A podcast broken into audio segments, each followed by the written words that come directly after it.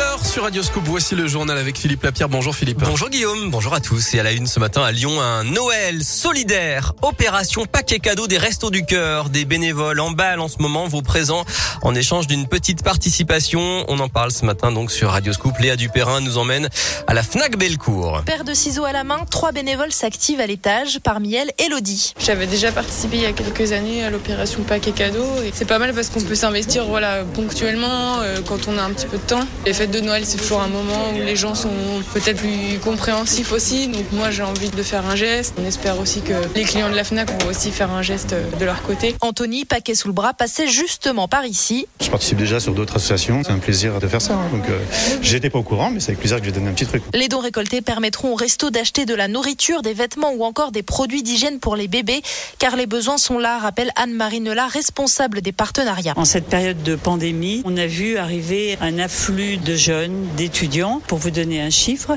50% des bénéficiaires des Restos du Cœur ont moins de 25 ans. À noter que les dons sont possibles en espèces, mais aussi par carte bancaire. Et euh, opération donc paquet cadeau des Restos du Cœur jusqu'au 3 janvier à la FNAC Bellecour ainsi qu'à deux titres Bellecour et à Écully.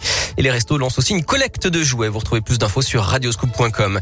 À propos de Noël, c'est aussi le coup d'envoi aujourd'hui du marché de Noël de Bron sur le parvis de l'hôtel de ville à partir de midi avec des produits du terroir et des animations.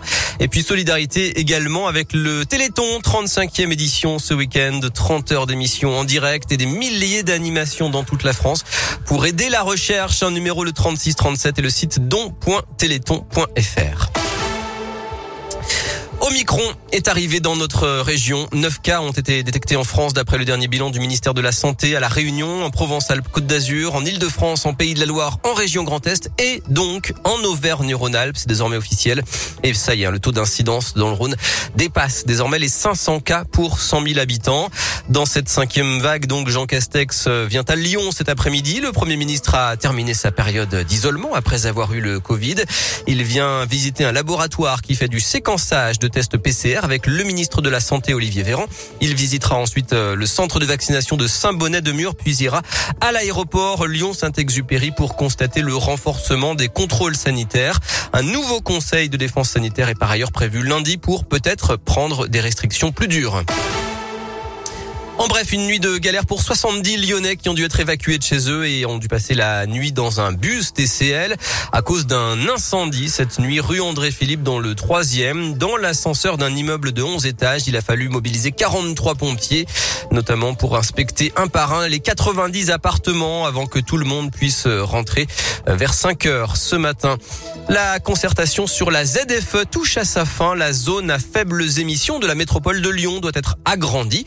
Dernière réunion du panel citoyen ce vendredi avant de prendre, avant de rendre les propositions. La séance est à vivre en direct à partir de 17h30 sur la chaîne YouTube de la métropole. J'ajoute que la métropole de Saint-Etienne, elle aussi, a adopté hier la mise en place d'une zone à faibles émissions à partir du 31 janvier. Un mot de sport avec le programme du week-end du football, la 17e journée de Ligue 1. Bordeaux Olympique Lyonnais, c'est dimanche à 20h45 pour faire oublier la défaite contre Reims mercredi. Et puis du rugby également, le Loup reçoit Brive demain à 15h. Merci beaucoup Philippe, à tout à l'heure. À plus tard.